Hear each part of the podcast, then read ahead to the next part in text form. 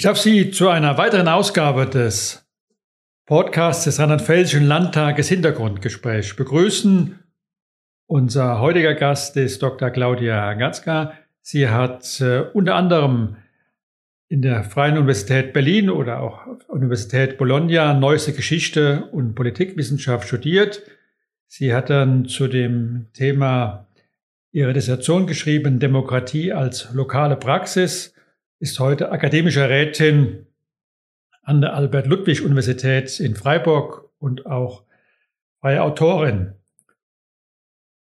Ein wichtiges Anliegen für den Rheinland-Pfälzischen Landtag ist, Demokratie zu stärken, für Demokratie zu begeistern. Dazu gehört zwingend dazu, dass man auch den Wert von Demokratie erfasst. Deswegen glaubt mir, dass es ganz wichtig ist, sich mit der Geschichte der Demokratie auseinandersetzen. Wie wurde sie errungen?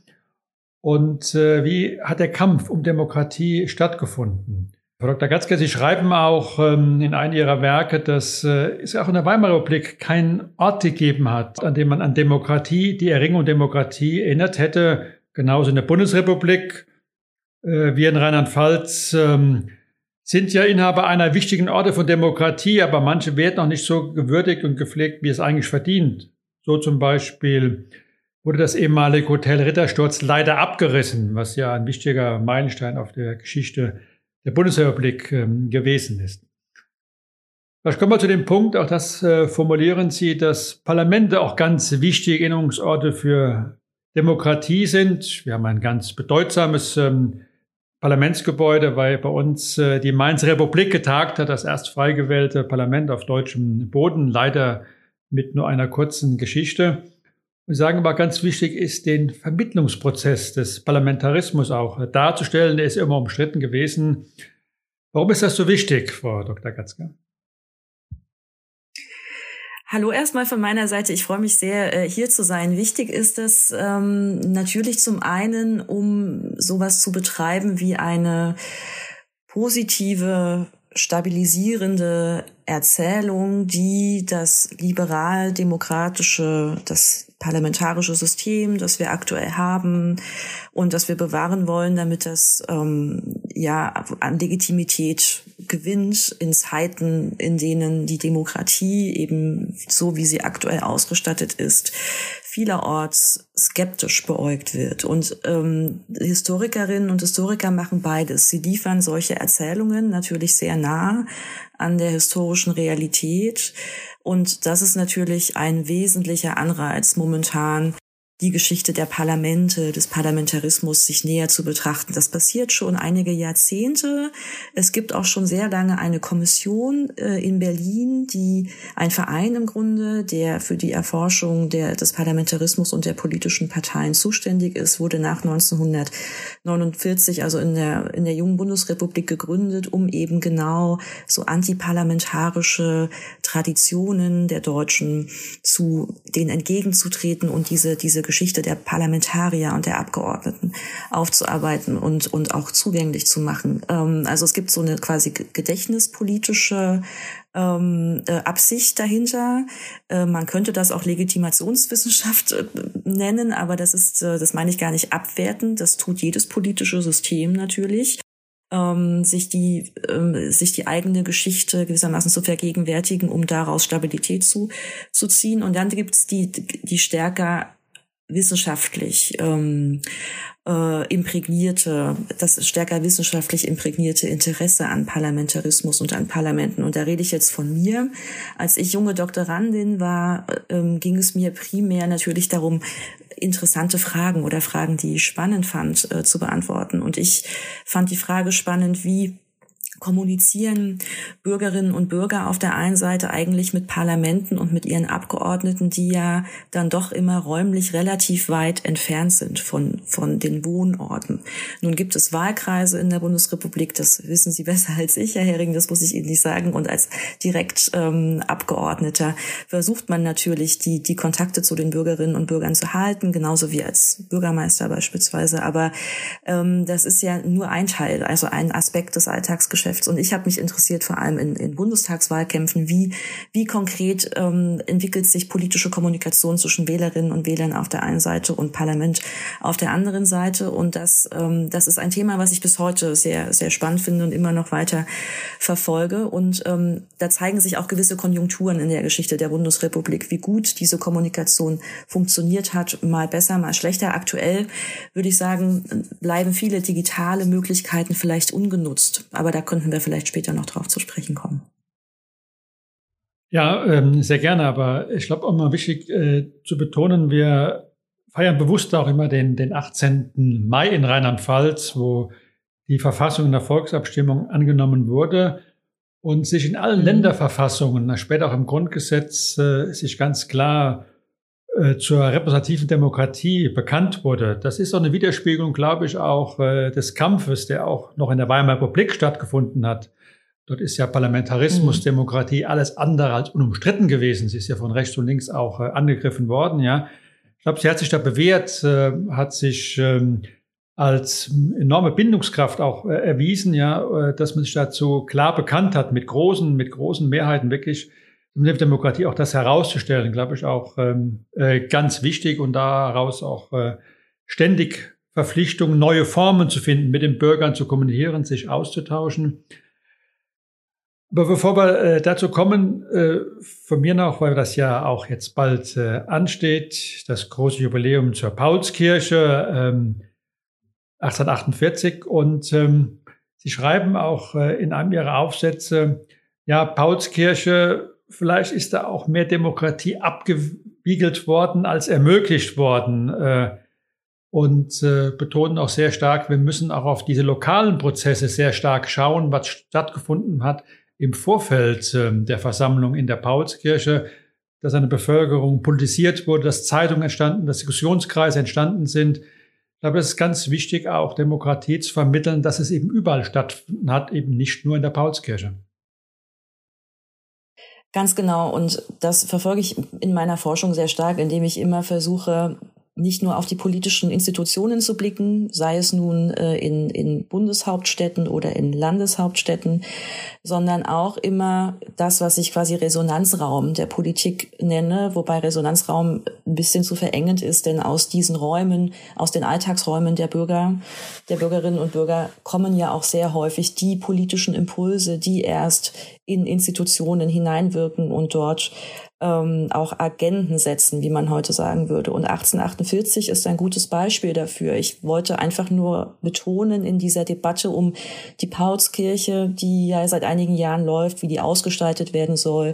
Dann gab es den, den Vorschlag, sie wieder in den authentischen Zustand von 1848 zurückzuversetzen, um gewissermaßen die Atmosphäre ähm, ähm, erlebbar zu machen, wie die Abgeordneten damals in dieses erste deutsche Parlament hinein eingezogen sind und dort Politik gemacht haben. Alles gut, alles richtig. Ich wollte nur daran erinnern, dass die Impulse dafür, überhaupt ein nationales Parlament entstehen zu lassen in Frankfurt ähm, am Main, äh, aus den lokalen Zusammenhängen wuchsen, aus von Bürgerinnen und Bürgern. Also das ist ein schwieriger Begriff damals eigentlich eher, wenn wir von sozialen Gruppen sprechen, von Handwerkern, von Gelehrten, aber auch von einfachen ähm, äh, Gesellen und, und Studenten, Frauen wie Männern äh, an verschiedensten Orten, in, gerade in kleineren Städten auch, gerade Süddeutschlands und Westdeutschlands, äh, aber auch Mitteldeutschlands, ähm, dort ja gewisse Unruhen, aber auch äh, ganz friedliche Volksversammlungen ähm, dazu führten, dass dort ähm, Forderungen formuliert wurden an die Fürsten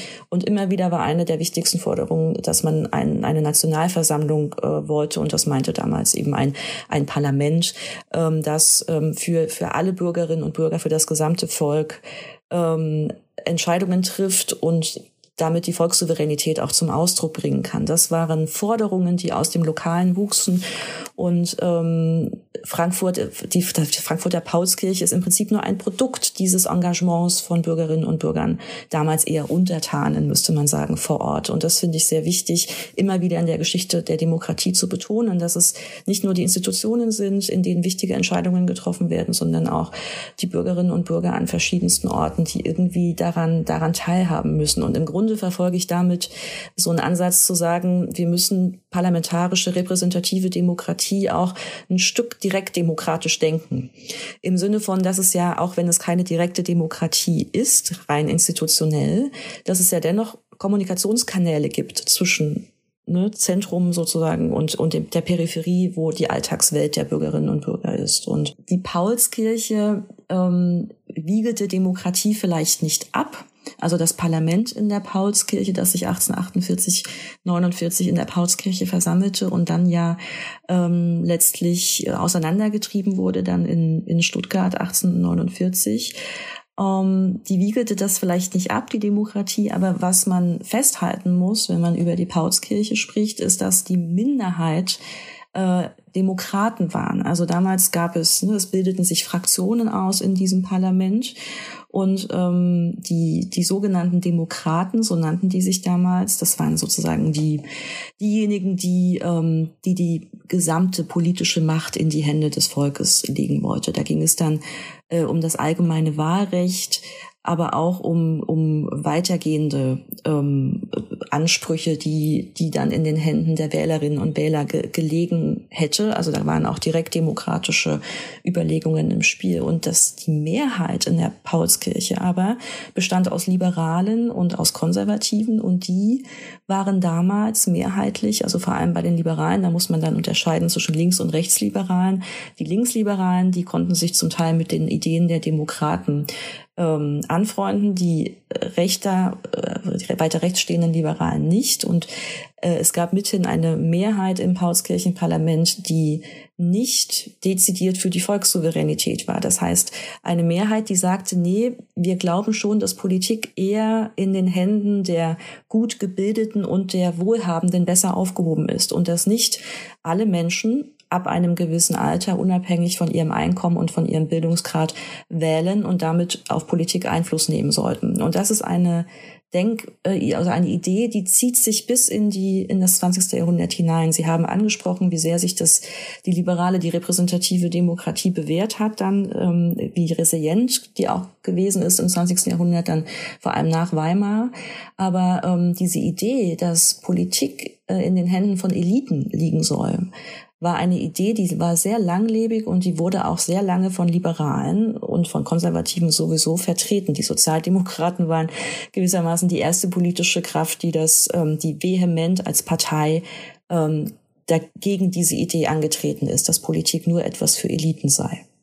Es ist ja auch in dem Werk von äh, Baum Flamme der Freiheit äh, dargelegt, wie dafür gesorgt wurde, auch strategisch, dass die Mehrheiten in der Paulskirche so gewesen sind, wie sie dann konkret waren. Ja, also auch äh, klar war, es wird dort keine Mehrheit für eine Republik geben. Ja, auch das äh, ist abgezeichnet. Genau. Und auch äh, sehr äh, wichtig aufzugreifen ist äh, Ihre Ausführungen, was lokal stattgefunden hat. Ja, dass sich äh, die ganze Gesellschaft, eben, eben nicht nur das, das Bildungsbürgertum, äh, politisiert haben, ihre Forderungen äh, formuliert haben, dass das erst den Antrieb gab, überhaupt äh, es zur Paulskirche, zur Nationalversammlung äh, kommen zu lassen. Ich glaube, da gilt es noch sehr viel zu erforschen, dass noch sehr viele Demokraten, die engagiert vor Ort äh, dafür eingetreten sind, uns heute nicht mehr bekannt sind. Ja, ich glaube, da gilt es noch viel zu erforschen, ja. es lokal auch runterzubrechen und deutlich zu machen, ja, diese Vormärz, äh, die Demokratiebewegung hat auch hier vor Ort in kleinen Kommunen äh, stattgefunden, hat ihre Persönlichkeiten gehabt. Ich glaube, daraus gibt es auch die Möglichkeit für uns deutlich zu machen, ja, dass in repräsentativen Demokratie ist immer diesen Dialogbedarf, ja, zwischen dem zentralen Parlament, dem Ort äh, und äh, dem ganzen Land mit ihren Kleinkritigkeiten, ja.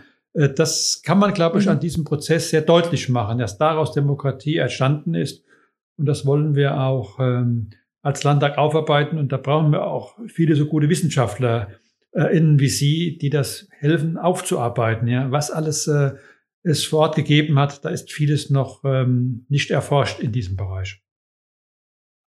Ja, und ähm, das, die Forschung, die es gibt, müsste vielleicht auch noch mal ähm, ein bisschen besser aufbereitet werden. Also ich denke so an ein, zwei wirklich dicke Bücher, zum Beispiel über eben diese lokalen Prozesse in Berlin, äh, in der preußischen Hauptstadt damals 1848 von Rüdiger Hartmann. Die ist ein Buch, das vor kurzem neu, noch mal neu aufgelegt worden ist anlässlich des 105 der also der der 175 Jahrfeier.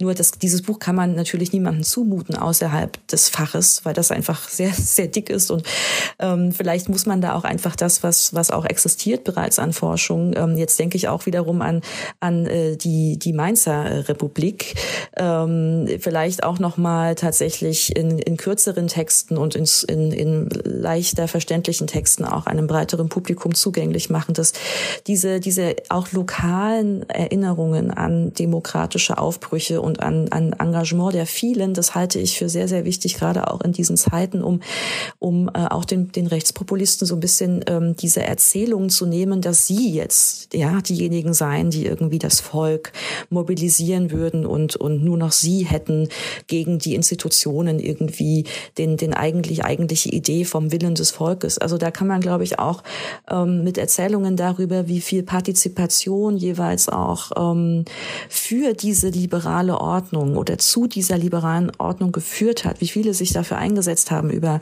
Jahrhunderte und eben nicht nur, wie Sie sagen, nicht nur Gelehrte, nicht nur das Bildungsbürgertum, sondern gerade auch Unterschichten, wenn man so will. Ähm, äh, das finde ich sehr, sehr wichtig. Nur haben wir da in, auch in der Geschichtswissenschaft wirklich lange das Problem gehabt, dass die, dass da häufig Gelehrte, gelehrte Historiker auch Geschichten für Gelehrte oder über Gelehrte geschrieben haben. Also es gibt schon so einen subkutanen, ähm, so eine Distanz zum, zum sogenannten Volk, was dann häufig als Masse, als Pöbel ähm, äh, gilt und in der Quellensprache wird das werden die eben häufig Pöbel oder Mob oder Masse genannt und die Historikerinnen und Historiker haben sich lange gar nicht so richtig abgesetzt von dieser Quellensprache und wir haben zum Beispiel immer noch nicht äh, einen Konsens darüber und auch keine richtige Debatte in der deutschsprachigen Geschichtswissenschaft, was wir eigentlich sagen zu diesen vielen. Ich nenne die immer die vielen, die Politik der vielen, ne? also jene, die nicht Eliten sind und die nicht, nicht in politischen Institutionen sitzen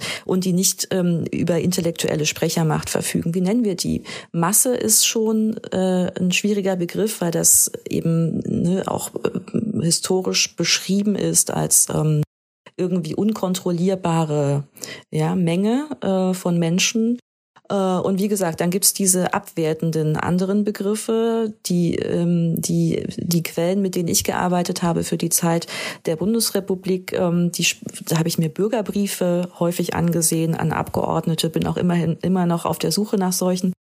Ähm, also wenn Sie da im Privatarchiv vielleicht mal äh, kramen mögen irgendwann, denken Sie an mich. Jedenfalls die Bürgerbriefe, da bezeichnen sich Bürgerinnen und Bürger gerne als äh, kleine, kleine, kleiner Mann kleiner Mann von der Straße äh, oder einfache Frau. Das ist aber eher so die, die Selbstbeschreibung der 50er, 60er Jahre.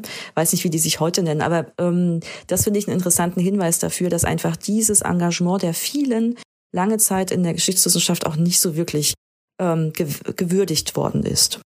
Ja, es ist, glaube ich, auch inhaltlich. Äh, es ähm, war ja auch äh, ähm, klar, dass äh, die Auseinandersetzung noch in der Paulskirche war, die hat ja also eine Fortsetzung auch gefunden, inhaltlich, ja. Das, das waren ja auch gerade die, äh, die jetzt nicht aus dem Bildungsbürgertum, die auch häufig klare und konsequentere Forderungen hatte, ja. Äh, und äh, man hat sich ja in Deutschland mit einer konsequenten Revolution mhm. immer schwer getan, ja. Das, ähm, ja. Und ähm, und da ist, glaube ich, ist das interessant und auch ganz wichtig, dann auch äh, denen, die nicht zum klassischen Bildungsbürgertum gehört haben, ja, ihnen auch Namen und Biografie und Ort zu geben. Ja, da gibt es auch viele und das äh, ist etwas, das wollen wir auch in Rheinland-Pfalz ein Stück weg äh, aufgreifen, was dort in der Fläche stattgefunden hat. Ist ja hochspannend zu sehen, mhm. dass dort teilweise in Kleinstgemeinden es äh, Versammlungen äh, von mehreren tausend Teilnehmern gegeben hat, ja, die sich äh, dort äh, dort ja, versammelt haben, ja, bis hin die Versuche dann auch hier ähm,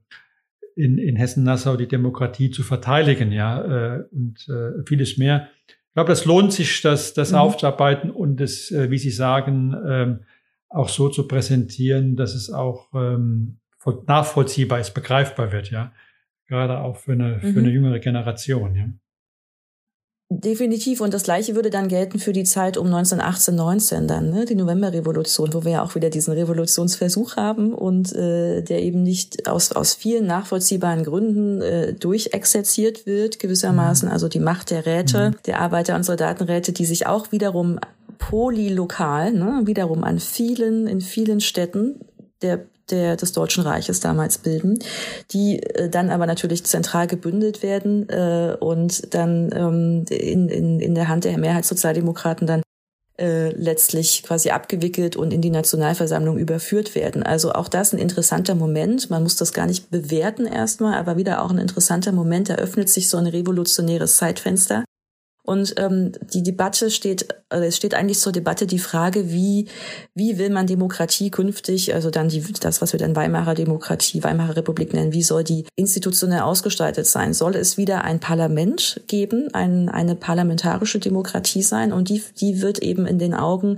der Zeitgenossen, die eher unterbürgerlich sind, also unterbürgerliche Schichten, da die Arbeiterinnen und Arbeiter vor allem und deren Vertreter, die verstehen halt unter einem Parlament im Grunde ein Mittel des Klassenkampfs, weil sie sagen, in Parlamente funktionieren so, dass vor allem die dort ankommen, die irgendwie das nötige Kleingeld haben, die sich leisten können, Wahlkämpfe zu machen, die sich leisten können, ähm, äh, gute Rhetorik-Schulungen zu erhalten, die regelmäßig pendeln können zwischen Berlin und was weiß ich, Freiburg im Breisgau und die oder die eben äh, Partei äh, ähm, Bürokraten im Grunde sind, Parteifunktionäre oder, oder von Parteien finanziert werden. Und ähm, und also die, der Vorwurf gegenüber dem Parlament gerade um 1918, 19 ist, dass, ähm, dass das Parlament gewissermaßen solchen Leuten ähm, den Vorzug gibt, die äh, ohnehin schon ähm, über genügend Mittel finanzieller, aber auch ähm, geistiger Art verfügen,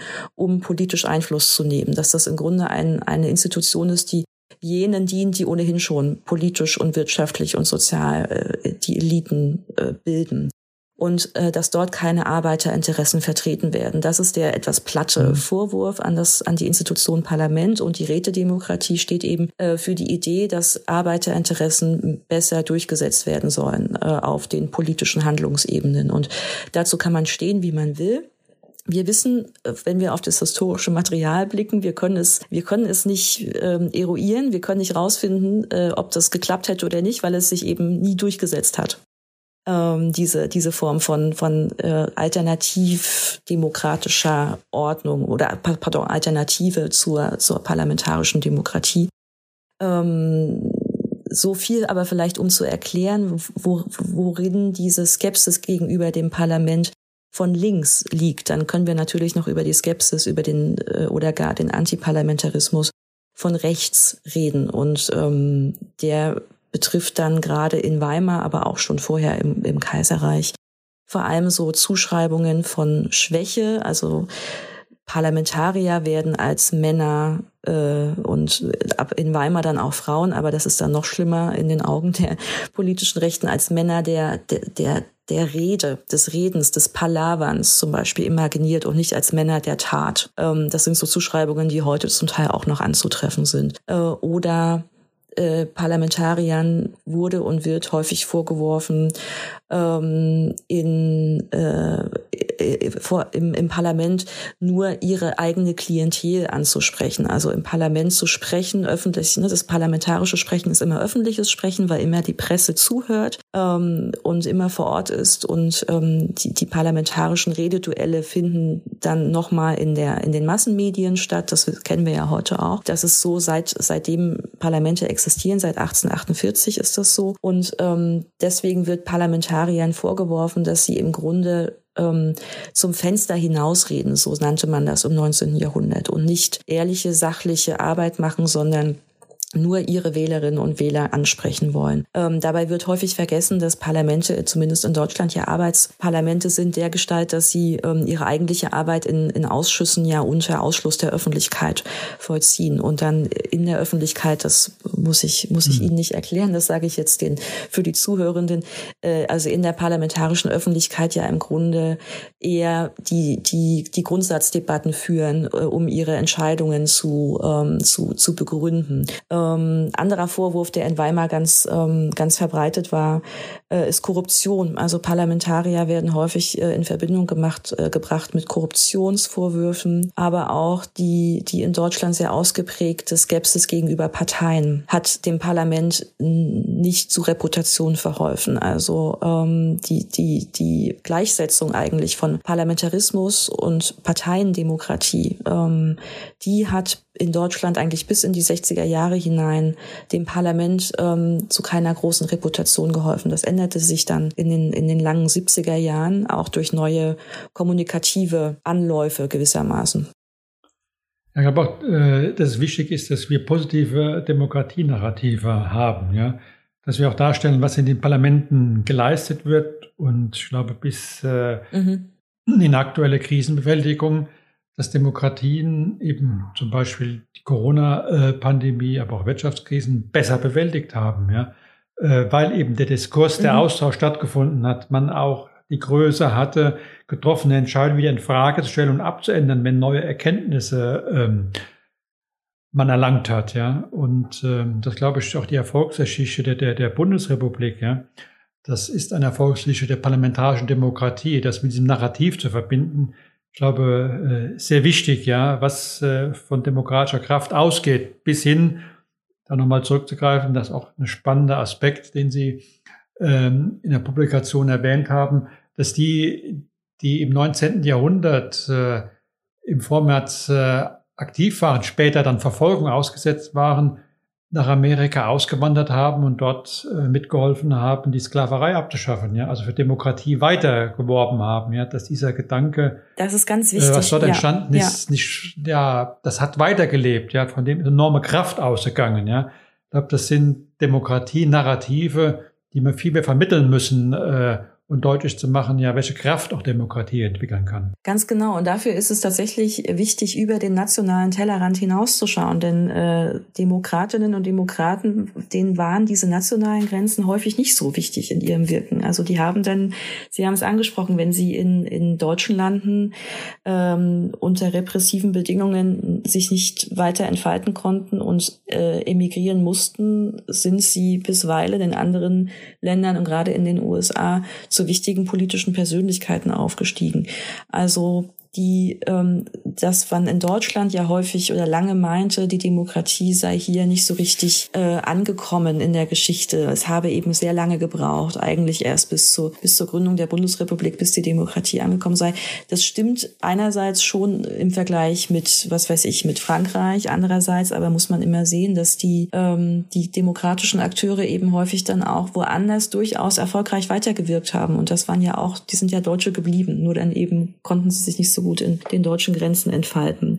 Aber ja, ich bin ganz bei Ihnen, was diese Erfolgsnarrative angeht. Also ich, man muss immer aufpassen, dass man das, dass man nicht zu sehr Lobhudelei betreibt. Ne? Aber ich glaube, das ist dann auch durchschaubar. Aber ich glaube, man kann ähm, durchaus festhalten, dass die, dass das Parlament als Institution einfach ungeheuer anpassungsfähig ist. Ähm, und das macht seine große Überlebensdauer aus. Das Parlament ist als ist die, die erfolgreichste Institution in der in der Geschichte der Moderne. Es ist ähm, ne, es, ist, es gründet sich ähm, in, in England des 17. Jahrhunderts, äh, England als Mutterland des Parlamentarismus und, ähm, und der der Parlamentarismus ist in Großbritannien bis heute vital, würde ich sagen, wie in anderen westlichen Demokratien auch. Ähm, es zeigt sich vor allem, dass Sie haben die, die aktuellen Erfolge angesprochen, Corona-Pandemie und so weiter. Es zeigt sich aber vor allem auch jenseits der inhaltlichen ähm, Erfolge, dass dieses Parlament, ähm, ich habe das Inklusionsmaschinerie genannt oder Inklusionsmaschine, das Parlament aufgrund seiner Verfahren dazu führt, dass selbst Gegner des Parlamentarismus, wenn sie im Parlament sitzen, und das müssen sie, wenn sie Politik machen wollen. Und das taten Monarchisten, Konservative, die Nazis, Kommunisten, saßen alle in Parlamenten. Und, weil sie natürlich Politik machen wollten und am Parlament nicht vorbeikamen. Und die parlamentarischen Verfahren, wenn man das beobachtet, führten dann häufig dazu, dass diese Akteure nolens volens, ohne es zu wollen, dann quasi die parlamentarischen Spielregeln akzeptierten und damit natürlich auch stabilisierten und für die Zukunft stärkten, einfach indem sie mitspielten, weil sie mussten Und ähm, dann gab es hin und wieder in der Geschichte 1932, 33 kann man das beobachten. Ne? Die Nazis und die Kommunisten machen das irgendwann nicht mehr mit, sondern obstruieren dann ganz, ganz aktiv und exzessiv und zeigen an, wir wollen das, das Parlament als Institution zerstören und deswegen ähm, beispielsweise halten wir uns nicht mehr an gewisse Verfahrens- und, und ähm, Verhaltensformen hier im Parlament, fangen zum Beispiel an ähm, äh, zu grölen und lassen den anderen nicht mehr ausreden. Ne? Also so gewisse, gewisse gute, gute Regeln, die sich lange bewährt haben, die wurden dann ge gebrochen und das war ein wichtiges Zeichen, dass man das Parlament als Institution zerstören wollte. Aber das ist eines der seltenen Beispiele in der, in der globalen Geschichte. Jenseits dessen sind, also selbst, will jetzt nicht die AfD, aber ähm, es zeigt sich doch recht selten, ja, dass die, ähm, das, also oder andersrum, positiver formuliert, ähm, das Parlament inkludiert offenbar auch äh, die AfD aktuell qua Verfahren und Regeln. Ich will jetzt nicht sagen, dass, dass das diese Partei inhaltlich dann weniger ähm, äh, gefährlich macht, aber es zeigt, wie sehr das Parlament in Inklusionsmaschine ist und auch seine Gegner quasi ähm, will jetzt nicht sagen mundtot macht, aber ein Stück weit, ähm, jetzt fällt mir das, das Verb nicht ein, es gibt so ein schönes Verb dafür, neutralisiert, genau. Also das zeigt ganz schön, dass das Parlament als Institution äh, seine Gegner neutralisieren kann. Dr. Gatzka, das zeigt mit Ihnen, wie spannend und wichtig ist, über Demokratie zu diskutieren, sich auszutauschen. Ja, ich glaube, wir könnten das noch sehr lange fortsetzen. Ich bin sicher, es würden ja, sich genau. gute Gelegenheiten finden, wo wir das äh, tun können, denn Rheinland-Pfalz ist ein ganz wichtiges Land der Demokratiegeschichte. Wir haben ja auch Hambach, da haben wir noch gar nicht äh, drüber gesprochen und andere ja, ja, ganz wichtige Orte. Vielen, vielen Dank, äh, dass Sie an dem Podcast teilgenommen haben und wir freuen uns auf weitere Begegnungen. Vielen Dank. Ich danke Ihnen und freue mich darauf. Ja, vielen Dank. Tschüss.